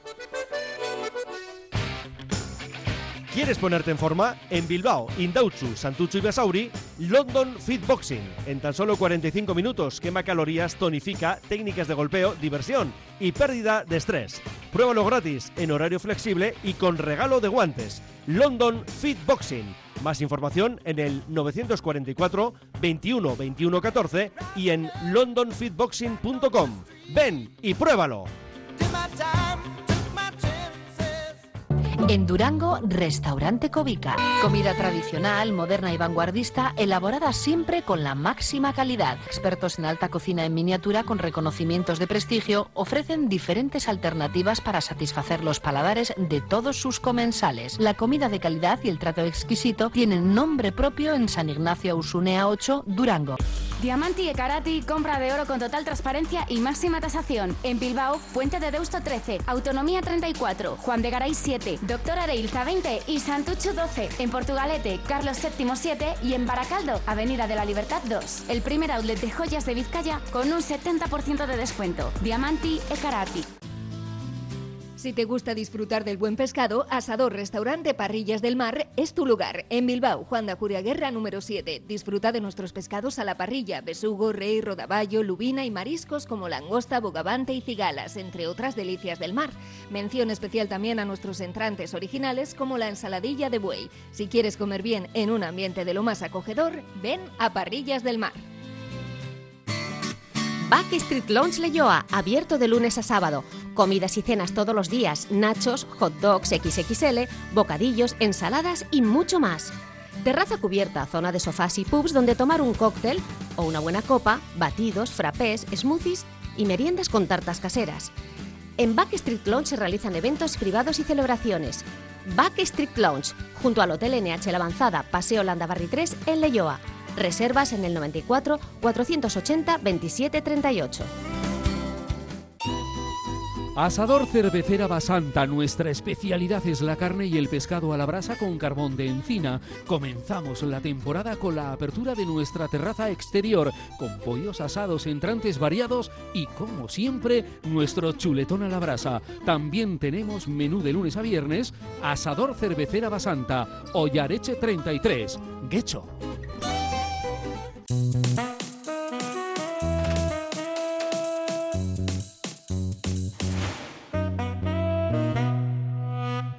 Cuéntalo. Sí, iba a contarlo. Eh, ya lo he dicho alguna vez, pero ahí en el vestuario del Athletic pues han pasado muchos entrenadores, ¿no? Y que te cuentan exjugadores que el que la gente se asustaba, no, que la gente ni respiraba cuando se enfadaba, ya lo he dicho alguna vez, era el alemán. Jürgen, que es cuando, cuando se ponía rojo como un tomate y empezaba a gritar, pero la gente es que ni respiraba, pero que daba hasta miedo el Pero alemán, lo, ¿eh? Lo hacía en alemán. Hombre, weón, y el traductor. Y el ¿Tu traductor- amigo? Otto. Otto. Otto Tarno. Otto decía otra O sea, el tipo estaba diciendo cosas así. Y Otto decía, decía cualquier cosa. Pero cualquier cosa y los jugadores lo miraban y no sabían lo que estaba diciendo. Eso fue Y tremendo. luego también me han contado los que tuvieron la suerte de tener a Marcelo Bielsa de entrenador, que Marcelo cuando, cuando le daba el siroco esta bipolaridad, que daba miedo también. Un tío que tenía casi dos metros, esa pedazo mole, con los ojos medio ensangrentados y empezaba a gritar como si no hubiera un mañana. Eh, miedito, miedito también Pero Marcelo. no era tan alto, ¿eh? Guau, yo cuando No, estuvimos con él. 1,80. Eh, pero, eh, pero, Yo pero la primera vez que estuve eh. con él- A mí me. Cuando, ¿Te acuerdas cuando estuvimos un día fuera de Samamés con él, que nos sacamos Sí. la foto, que estuve charlando con él? No, Marcelo, Marcelo Bielsa. Marcelo, a mí me, me, me imponía, o sea, le vi como muy, muy grande. Yo la primera vez que le veo, en- bueno, cuando estuvo a punto de irse, bueno, me recibió a mí a otro en el hotel Iguereche que estaba, estaba Sí. viendo, había una Eurocopa, Vivía ahí. se levantó del sofá y de repente digo, pero ¿qué es este? Lo primero que me dijo, ustedes los hinchas son futbolistas frustrados. Futbolistas frustrados que éramos, joder, unas risas me eché, Pues pero no, no, pero muchas cosas y es un tío que impone, mucho. Impone, Cuando ¿eh? Se pone de pie, hostia, dices. Pues todo lo, contrario que, todo lo contrario que Ernesto, ¿no? Sí, probablemente. Un 80 debe medir, no, no creo que sea más No, alto. pues no sé, a mí me impuso mucho cuando se es grande de Es una espalda, mole. de No, no, no me digas qué, pero sí. Es más alto que yo, ¿eh? Sí tiene más de un 80, ¿eh? ¿Sí? Sí, es que luego es muy grande porque tiene espaldas, tío, Sí, es como sí, muy sí, bicho. sí, es eso, a mí me- yo cuando le vi dije, guay, ¿este? Ahí me acuerdo fuera de Samamés, en el Samamés viejo, una vez, luego estuviste hablando con él. Le podemos mirar la foto y lo. Sí. lo Y además eh, llegaste, a- estuviste, a hablar con, o sea, estuviste hablando con él, entablaste ahí una conversación chula, pero cuando supo a lo que te dedicas, ¿qué Ah, te sí, dijo? Que cuando era periodista dice que no. Que no. Que sus códigos personales eh, no le, le impiden Sí, estar con periodistas. Pero se reía, ¿eh? Sí. Sí, porque sabía que era. Pero ¿sabes qué? Mira, Marcelo Bielsa siempre lo decía. Él no daba entrevistas personales porque cuando hablaba, hablaba para todo el mundo. Él decía que tenía el mismo derecho una televisión grande, una televisión pequeña, una radio más pequeña, una radio de barrio que una radio nacional. Entonces, él decía que por respeto a todos los medios él habla para todos. Entonces no daba entrevistas eh, en exclusiva, solo. También eso te iba a decir, que, que- que se echa mucho de menos también. Hace 10 años, 15, se estilaba mucho entrevistas en Euskal Televista, en otras emisoras, eh, con el entrenador o con jugadores, pero eso ya se da muy poco ahora mismo. Está tan, Ah, están tan está tan controlado. Entonces tampoco puedes saber un poco el perfil del entrenador o del jugador. No quieren, Galletone. Quieren, eh, les protegen tanto que no quieren ellos tampoco exponerse. Antiguamente igual había más opciones. Ahora eh, hablan del partido, hablan del postpartido y, no les saques de ahí. O sea, no, no Mira, interesa. Yo, yo lo veo a Ernesto, que es un buen entrenador y todo esto, ¿no? Y yo tampoco estoy muy de acuerdo con los entrenadores que entran a meter la, bronca y en el vestuario. ah, lo que- sé que sí, eso no, no merece la pena. O sea, Sí, o que se quejan simplemente con hablar claro. ¿eh? y mirando a los ojos a, la- a los jugadores se te están dando cuenta de lo que está pidiendo el entrenador. No hace falta tampoco ser un, un ogro, un descerebrado. Y para- luego, Fer, yo creo que eh, la oratoria, importante, ¿no? Que tu mensaje llegue y luego saber motivarles. O sea, Claro, que tu claro. mensaje realmente, que, le- que- que- que- a ver, suena tópico, pero es verdad, que crean en ti. Pero es- que tu mira- mensaje, el jugador diga, yo creo en este tío. O sea, yo lo que me dice, oh, me lo creo, y por este camino vamos a llegar a algún lado. Es que, crean en ti. El mensaje es este, ¿no? La crítica, oye, que lo estás haciendo no fatal, no sé qué, todo, y luego el, el sobe otra vez. Pero lo vas a hacer bien en la segunda parte, no te preocupes. Palo zanahoria. Trata- claro, la, palo zanahoria. Esa, Es esa es, así. la, es la actitud, para que psicológicamente el jugador, por una parte se dé cuenta que lo está, la está fastidiando, y por otra que lo puede hacer mejor. Y ahí Fer, la figura del segundo entrenador, para mí juega un papel fundamental. Son un tándem. O sea, el- un entrenador y el segundo entrenador creo que son eh, uno. Y para precisamente el poli bueno, poli malo, también juegan también con esa opción, porque el segundo entrenador generalmente es más cercano, más dicharachero, está más con el grupo, y el primero igual está un poquito más a lo suyo y está viendo desde, desde la barrera. Es un tío excepcional, ¿eh? es una persona. Me han hablado muy bien a nivel personal de él. Eh, yo como anécdota sí que puedo contar que la temporada pasada uno, un entrenamiento que fui a Lezama y estábamos justo esperando igual fuera, fuera de la salida, pues cuando salían los jugadores para sacarse alguna foto con, con críos y tal, salió Jonas Piazu, pasó por delante de mucha gente, nadie le paró, y el único que le paró fui yo. Y el hombre se quedó medio cortado y me dice, "Jo, es la primera persona que me para para hacerse una foto. Y, justo le pregunté por Ernesto, digo, ¿va a salir Ernesto? Y me dice, no, Ernesto se va a quedar dentro, que está reunido tal. Digo, qué pena, digo, ya vendré otro día a ver si me puedo sacar alguna foto con Ernesto. Pero el, hombre se sintió hasta agradecido y se quedó extrañado que solo le parase yo en este caso para, para hacer una foto. Y estuvo un rato hablando conmigo y con unos amigos que estábamos, o sea, que, y súper, súper majo. Y luego sé que como entrenador a mí me han hablado muy bien de él porque he tenido casos cercanos de, de jugadores que tuve a nivel regional. Tuve un jugador a nivel regional que jugó en el Aurrea Vitoria en segunda B y lo tuvo a, a Jonas Piazu de entrenador y me habló muy bien de él. Eh, estábamos hablando del Betis, vamos a hablar un poco del partido del Mallorca para ver la memoria que tenéis de las, de las cosas que vimos en, todas estas nueve jornadas. Pues muchísimo calor. eh, a las islas cuando vas allí sabes lo que hay. Y a mí me supo a poco en el momento porque dije, "Jo, ha habido un momento en la segunda parte que si llegamos a ir un poco más, un poco más. Pero claro, luego el amigo, el pequeñín este del Mallorca, ¿os acordáis, no? La que tuvo. Sí. Tuvo dos. Sí, sí. Entonces, eh, luego analizas el punto y dices, oye, la temporada pasada, bien, la ¿eh? temporada pasada empatamos con otras sensaciones aquí. Pocos equipos se consiguen ganar ahí bien en Mallorca. Mira el Barça también el otro día. Y empate. Era un, un fin punto, de- un punto rico hacerlo bueno ganando al día siguiente. Era un Sí. fin de semana que climatológicamente era bastante complicado, era un partido que tenía bastante viento, de hecho se suspendió algún cuatro partido. Cuatro y cuarto. Había muchas Mucho alertas viento. por todo el tal. Y no sé, los entrenadores te dicen, ya no incluso los entrenadores de primera división, los de primera ref y todos estos, eh, ir a jugar a las islas, a Canarias, incluso a Ceuta y a Melilla, Iñaki Alonso lo que dijo, Alonso sí. lo dijo el otro día, eh, tiene, tiene, ese- tiene esa, bueno, pues Ese esa cosa de que no me sí. digas que vuelas, llegas allí, el olor, el viento, el calor, el no me digas qué. No Las me digas sensaciones qué. que te da el partido Las son sensaciones son, diferentes, otras, sí, ¿no? sí. Y yo creo, yo creo que, no, es- que no fue un mal punto porque luego pudimos ganar en casa. Yo lo di bueno. Cosas, ¿no? Yo lo di por bueno viendo cómo, cómo transcurrió el partido, viendo todas las la- el aspecto climatológico, la temperatura, el rival que tenías delante, el tipo de rival que tenías delante. Y siempre te vienen los pantalones verdes cuando juegas contra el Mallorca. Sí. Eso Bueno, se nos ha quedado a todos, ¿no? No, hombre, que hace- que jugamos de blanco. Eso lo tenemos enquistado dentro. ¿Qué fue? ¿Aquella de Copa del 6-1 que No, perdimos? Liga, fue en Liga, fue en Liga. Liga. Que Luego se dejaron Liga, los equipajes. Me eh, en acuerdo, me acuerdo del partido, pero ya no, ya no recuerdo si era en Copa o en Yo me Liga, acuerdo sí. con Luis Fernández fue además. Con Luis Fernández. Sí, sí. ¿A quién se le ocurrió? Pues porque se le olvidaron los equipajes y el Mallorca dejó el pantalón verde, el segundo. El árbitro dijo que no podíamos ir Y se vino con siete goles y siete ensaimadas. sí, de eso me acuerdo, pero me parecía el, uniforme no tenía nada Era lamentable. El peor partido que ha hecho con el Luis Fernández del Atleti, seguramente en los años que estuvo aquí, el peor partido de todo, el más, el más rememorado, vamos, por desgracia. en el aspecto negativo, eso. En el aspecto negativo, sí, sí. Bueno, luego del Mallorca estuvo el Cádiz por aquí. El CAI. Bueno. Bueno, hasta que no se aseguró el resultado, eh, hubo momentos en los que.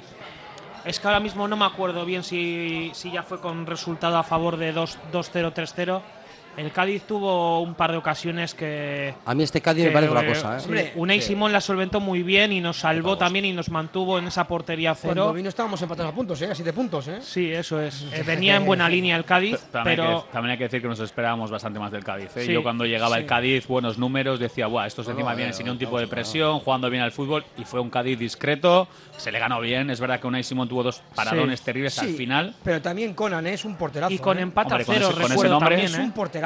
Hay que reconocerlo que está haciendo una temporada excepcional. Conan el bárbaro. Sí, se acertó luego en las áreas, se acertó. Tanto ofensiva como defensivamente. Ser portero y llamarte Conan pone. ¿eh? Pero que llamarte riesgo también no es, es malo, ¿no? ¿eh? Pero, pero no es un mote, es, el, es el, nombre.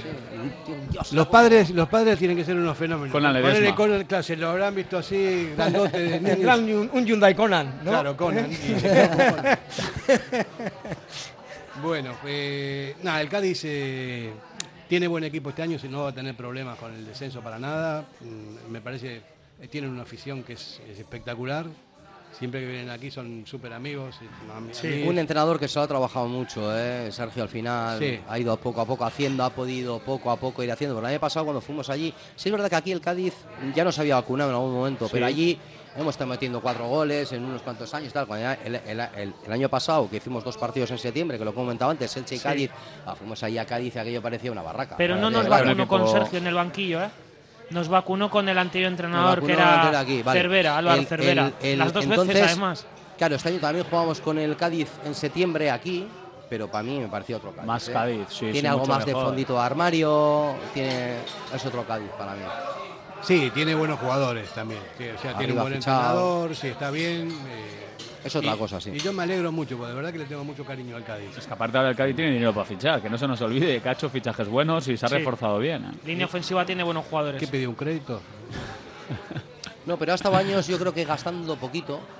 Gastando poquito. La hormiguita, la hormiguita. Gastando poquito, igual este año ha podido hacer un poco más de desembolso. Bueno, no sabes al final te vas a quedar en primera, te vas a quedar en segunda, no sé. Yo creo que ha estado gastando poquito estos últimos años sin tener un informe muy serio encima de la mesa ni nada. pues antes decíais que la Almería, equipo flojo, plantilla tal, pero el, Almería. Tiene pasta.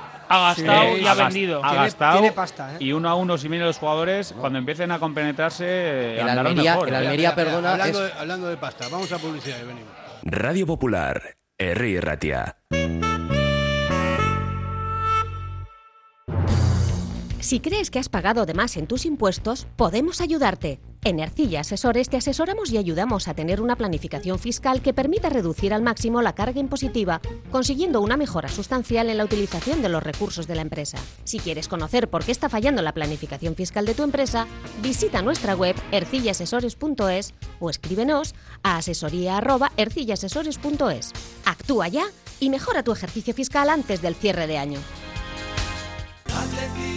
Café Tangora, desde 1985. Ven y disfruta con nuestros desayunos completos. El mejor café acompañado de zumo de naranja natural y un amplio surtido de pinchos y bollería. Ambiente cercano y atención personalizada. El café del pueblo, el de toda la vida. Café Tangora, desde siempre y donde siempre. ¿Todavía no nos conoces? Estamos en Algorta, en la calle Juan Bautista Zavala 12, junto a la salida del metro. Os esperamos de lunes a viernes a partir de las 7. El mejor lugar para empezar bien el día. ¿Te apetece comer bien en Basauri? Restaurante Venga Va. Nueva cocina, menús especiales a la carta, el mejor sitio para disfrutar todo tipo de celebraciones y eventos. Venga Va, Careaga Goicoa 111 bajo 14 Basauri, junto al bar Orise. Ven y disfruta con nosotros. Venga Va. Bodeguilla Indauchu, lugar tradicional desde 1945. Los mejores pinchos y bocadillos. Gregorio de la Revilla 18 Indauchu, siempre con el Athletic. ¿Quieres disfrutar de la mejor y auténtica comida mexicana? En Amorebieta, Coco Loco Mexican Food, acogedor local para trasladarse al país azteca gracias a sus deliciosos sabores. Ahora además con desayunos desde las 10 de la mañana, amplia y trabajada carta con todo el cariño y dedicación en cada uno de sus platos. En la calle Chiquiotaegui 12 de Amorebieta, Coco Loco Mexican Food. Reservas en el 616-229-270. ¿Sabes que en Bilbao el jamón guijuelo tiene nombre? Miratonda. En Jamonerías Miratonda Guijuelo miramos por tu salud con nuestros jamones y embutidos ibéricos, sanos y llenos de aroma y sabor. También con nuestros frescos, presa, secreto, pluma, solo ibérico. Llegan desde nuestras dehesas sin intermediarios a tu casa. Jamonerías Miratonda Guijuelo. En Bilbao Simón Bolívar 11. Radio Popular. Herri Ratia.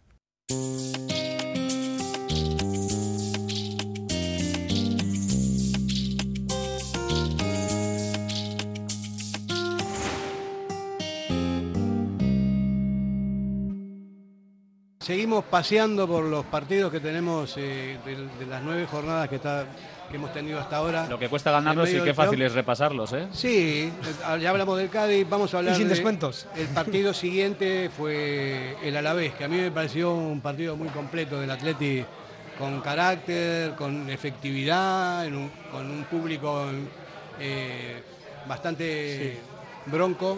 Partido madurado, sobre todo, muy madurado. Es decir, que igual el comienzo, las primeras sensaciones, los primeros minutos, igual quizás veías, que, le veías como un poco apático al equipo y creo que supo ir madurando poco a poco hasta que encontró ese pase de Vesga y, que, eh, y luego la definición de, de Iñaki delante del portero, buen bacalao, pero supo ir madurando el Atleti ese partido hasta llevarlo a su terreno. Hay 15 primeros minutos en los que no podemos sacar la bola. O sea, no podemos sacar la bola porque nos hacen una presión, no podemos sacar la bola. No sé qué pasa ahí exactamente. Ni ganamos en superioridades, pero empezamos a sacar la bola por dentro encima.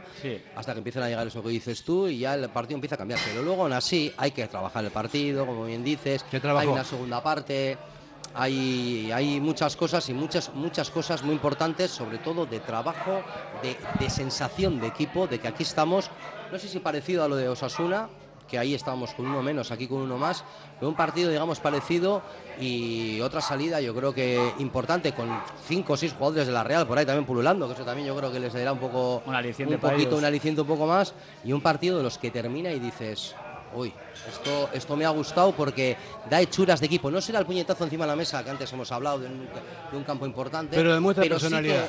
Jo, es. pero para mí se ganó, y lo dije, ¿eh? como un equipo grande. Es verdad que el Athletic tuvo 15 minutos dubitativos, tal, pero luego ganó siendo muy superior. Pero es un equipo grande el Atleti. No, no, no, pero en el sentido que. Pero no ganábamos así en esos campos, ¿eh? Yo te digo que el Athletic hemos ido a Vitoria, sufrir. Hemos ido a Pamplona, perder.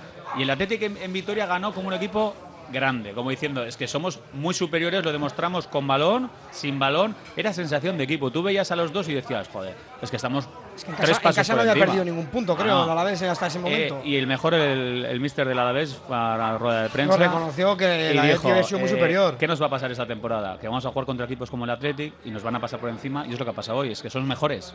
Fin, es que fue su valoración y totalmente de acuerdo. Y el Athletic demostró eso, superioridad. Qué sensatez siempre, tiene siempre Luis García. Me Plaza, encanta. Es un tío que. Rueda de prensa Es maravilloso. sí. Qué Bueno. sensatez. qué- qué- qué- qué Vamos cosa. a seguir con el paseíto este, vamos a- hasta Noeta. ¿O, no, o lo dejamos? Si nos- dejamos- si nos dejan dejamos ¿Os puedo contar una cosa? Eh. Yo tuve un, un evento ese día, un concierto, entonces me enteré que iba 1-0 perdiendo el Atleti, pero no sabía lo que había hecho. Llegué a casa y no quise ver nada. Puse un bien. resumen, una y pico de la mañana, no sé qué hora, puse un resumen y empecé a ver las ocasiones y terminó con el 3-0 y dije, pero ¿cómo has perdido este? Claro, luego, luego no vi nada, ¿eh? No Y vi me la manda- y me mandaste un audio. Y te Me dije, mandaste un cago audio, me dijiste, hostia, Kevin, ¿qué ha ¿qué pasado? ha aquí?". pasado? Se lo mandaste a las 3, ¿no?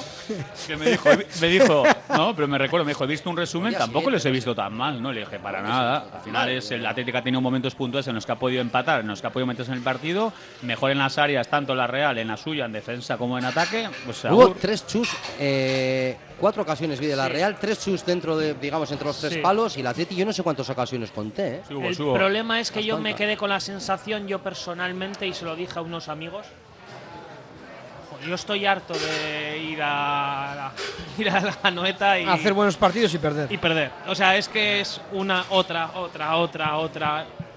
Aunque sí que es verdad que las sensaciones son diferentes y creo que el Atleti tuvo ocasiones incluso haberse adelantado el marcador. Pero, Jonan, aunque no, aunque no estuvimos mal, ni mucho menos, creo que no es justo el resultado. No está para 3-0, pero, la pero la Real demostró también por qué está dos pasitos por encima del Athletic. La Real supo aprovechar los fallos que cometió el Athletic, sobre todo en salida de balón. Filtró varios pases interiores que es que dejó prácticamente solo a los delanteros. Recuerdo el, tercero de Oyarzábal, eh, el pase filtrado de Zubimendi fue un espectáculo. pero, dejo solo. pero las enchufan, como de Cubo, cosa que Williams tuvo y la no efectividad. Encima creo que hay momentos cruciales, ¿no? Eh, alguien me contó, creo, yo no vi el partido, digo, como que al principio de la segunda parte estamos ahí, tenemos una y, seguido te vacunan. Sí, te tenemos eh, te vacunan. momentos como muy. Encima fue, fue saque de esquina, que da puerta y seguido nos marca Cubo. El uno, sí, eso es. A ver, que no estoy diciendo nada, pero hombre, evidentemente no es lo mismo que saque la Real a que tú tengas un saque de esquina a favor y que el balón esté merodeando tu, el área de la gol igual que el que nos mete el segundo gol el Betis en San Mamés. Un balón largo a la espalda. A la espalda. O sea, el mismo, el mismo gol que nos marca, entre comillas, el que nos marca el Betis el 0-2 de Isco. Falta de contundencia a varios falta jugadores. Falta de contundencia total. Pero y Manol ahí bascula mala gente. Por desgracia, lo que queda para la posteridad es daño? el 3 Aquí. ¿Qué hizo? Y es así. Eso. O sea, es incontestable. Lo que queda para la posteridad es el 3-0. y es impepinable. Sí, sí, sí. O sea, te han metido 3 y tú no has sido capaz de, de. Por eso te vas de mala leche. Yo me fui de mala leche porque yo decía, digo, es que no puede ser que siempre sea igual y que sea siempre la misma historia. Siguiente partido. Después de Donosti. Eh, yo no dije nada. El que nos ha tocado. Ah, habla, habla Donosti. No, sí, estaba escuchando nos hemos saltado Getafe, creo, ¿no? ¿Eh? Nos hemos saltado Getafe. ¿no? Es que fue, claro, fue primero. Fue antes de la Real. Claro, fue antes de la Real. Pero no, pero la Real fue tenía ganas de comentarlo, ¿no? Porque lo que dijimos al principio. Eh, el resultado no se corresponde con lo que pasó en el campo porque en tiros a puertas, en llegadas, en un montón de cosas el Atleti fue superior. Lo que pasa que ellos es verdad que tienen, tienen muy buenos delanteros, muy buenos delanteros. ¿Y ellos? ¿Centro del campo qué me dices? Y centro del campo... Sí, pero es que el, centro del campo, si tú ves las estadísticas, hay una cosa, y vamos terminando, hay una cosa que hacen todos los equipos que apretan arriba, tal, lo de robo tras pérdida, pero es que lo de la Real es falta tras pérdida, sí o sí. Lo vimos en la final, en Sevilla. Sin y tarjeta, es constante. ¿eh? Miras, miras, sí, sí, Sin tarjeta. Sí, pero tú miras Bryce Méndez, Miquel Merino, todos son los que más faltas hacen de la Zumban, zumban bien. Bueno, eh, no tenemos que marchar. muy bien eso. No hicimos lo del Getafe porque no tampoco hay mucho que decir del partido ese de Getafe. No le vamos a echar de las orejas reza a Ollán, que ya le hemos echado bastante. No, yo no estaba pensando en Ollán, estaba pensando en Borralás. se puede resumir en eso el partido, no, lo, ¿eh? la expulsión de Ollán. A mí todavía... Mm, bueno, si me marca más bacalaos Ollán, le perdonaremos antes. Es que no era roja, era amarilla. Era amarilla. Bueno, vamos tus, a, tus, ganas. el reglamento dice sí, sí, sí, sí, Vamos a despedirnos con el grito sagrado. Hay mucha gente en el Gimprosit a ver si... A ver si nos miran todos se, acoplan también. Venga, va, una, dos y tres. ¡Al Patreti! Radio Popular, R. Ratia. El Bachoqui de Yurreta cuenta con amplios comedores y terraza para ofrecer desayunos desde las 8 de la mañana, con variedad de pinchos, tortillas, sándwiches y bizcochos caseros. Menú del día de lunes a sábado con comida tradicional casera, carta de bocatas, tortillas, hamburguesas y platos combinados. Pinchopote los jueves y viernes. Anímate a probar las exitosas chiquiflautas todos los días y sus espectaculares rabas. De jueves a domingo, comida para llevar con Vapo Vapo a domicilio. En Vicente Capanaga número 21, Bachoqui de Yurreta, el sitio perfecto para ver y animar a los leones. Más información en el 688-849-761. Si crees que has pagado de más en tus impuestos, podemos ayudarte. En Ercilla Asesores te asesoramos y ayudamos a tener una planificación fiscal que permita reducir al máximo la carga impositiva, consiguiendo una mejora sustancial en la utilización de los recursos de la empresa. Si quieres conocer por qué está fallando la planificación fiscal de tu empresa, visita nuestra web ercillasesores.es o escríbenos a asesoría@ercillasesores.es. Actúa ya y mejora tu ejercicio fiscal antes del cierre de año. Si te gusta disfrutar del buen pescado, Asador Restaurante Parrillas del Mar es tu lugar. En Bilbao, Juan de Acuria Guerra número 7. Disfruta de nuestros pescados a la parrilla, besugo, rey, rodaballo, lubina y mariscos como langosta, bogavante y cigalas, entre otras delicias del mar. Mención especial también a nuestros entrantes originales como la ensaladilla de buey. Si quieres comer bien en un ambiente de lo más acogedor, ven a Parrillas del Mar. ¿Quieres ponerte en forma? En Bilbao, Indautxu, Santucho y Basauri, London Fit Boxing. En tan solo 45 minutos quema calorías, tonifica, técnicas de golpeo, diversión y pérdida de estrés. Pruébalo gratis, en horario flexible y con regalo de guantes. London Fit Boxing. Más información en el 944 21 21 14 y en londonfitboxing.com. Ven y pruébalo. En el corazón de Algorta, Pipers. Gastronomía de calidad, menú del día, menú de fin de semana con reserva previa, desayunos y todos los jueves, música en directo. Viernes y sábados de 9 a 12, carta de bocatas, hamburguesas y raciones. Más información en la web pipersalgorta.com. ¿Quieres disfrutar de la mejor y auténtica comida mexicana? En Amorebieta, Coco Loco Mexican Food, acogedor local para trasladarse al país azteca gracias a sus deliciosos sabores. Ahora además con desayunos desde las 10 de la mañana, amplia y trabajada carta con todo el cariño y dedicación en cada uno de sus platos. En la calle Chiquiotaegui 12 de Amorebieta, Coco Loco Mexican Food. Reservas en el 616-229-270. Radio Popular, Herri Ratia.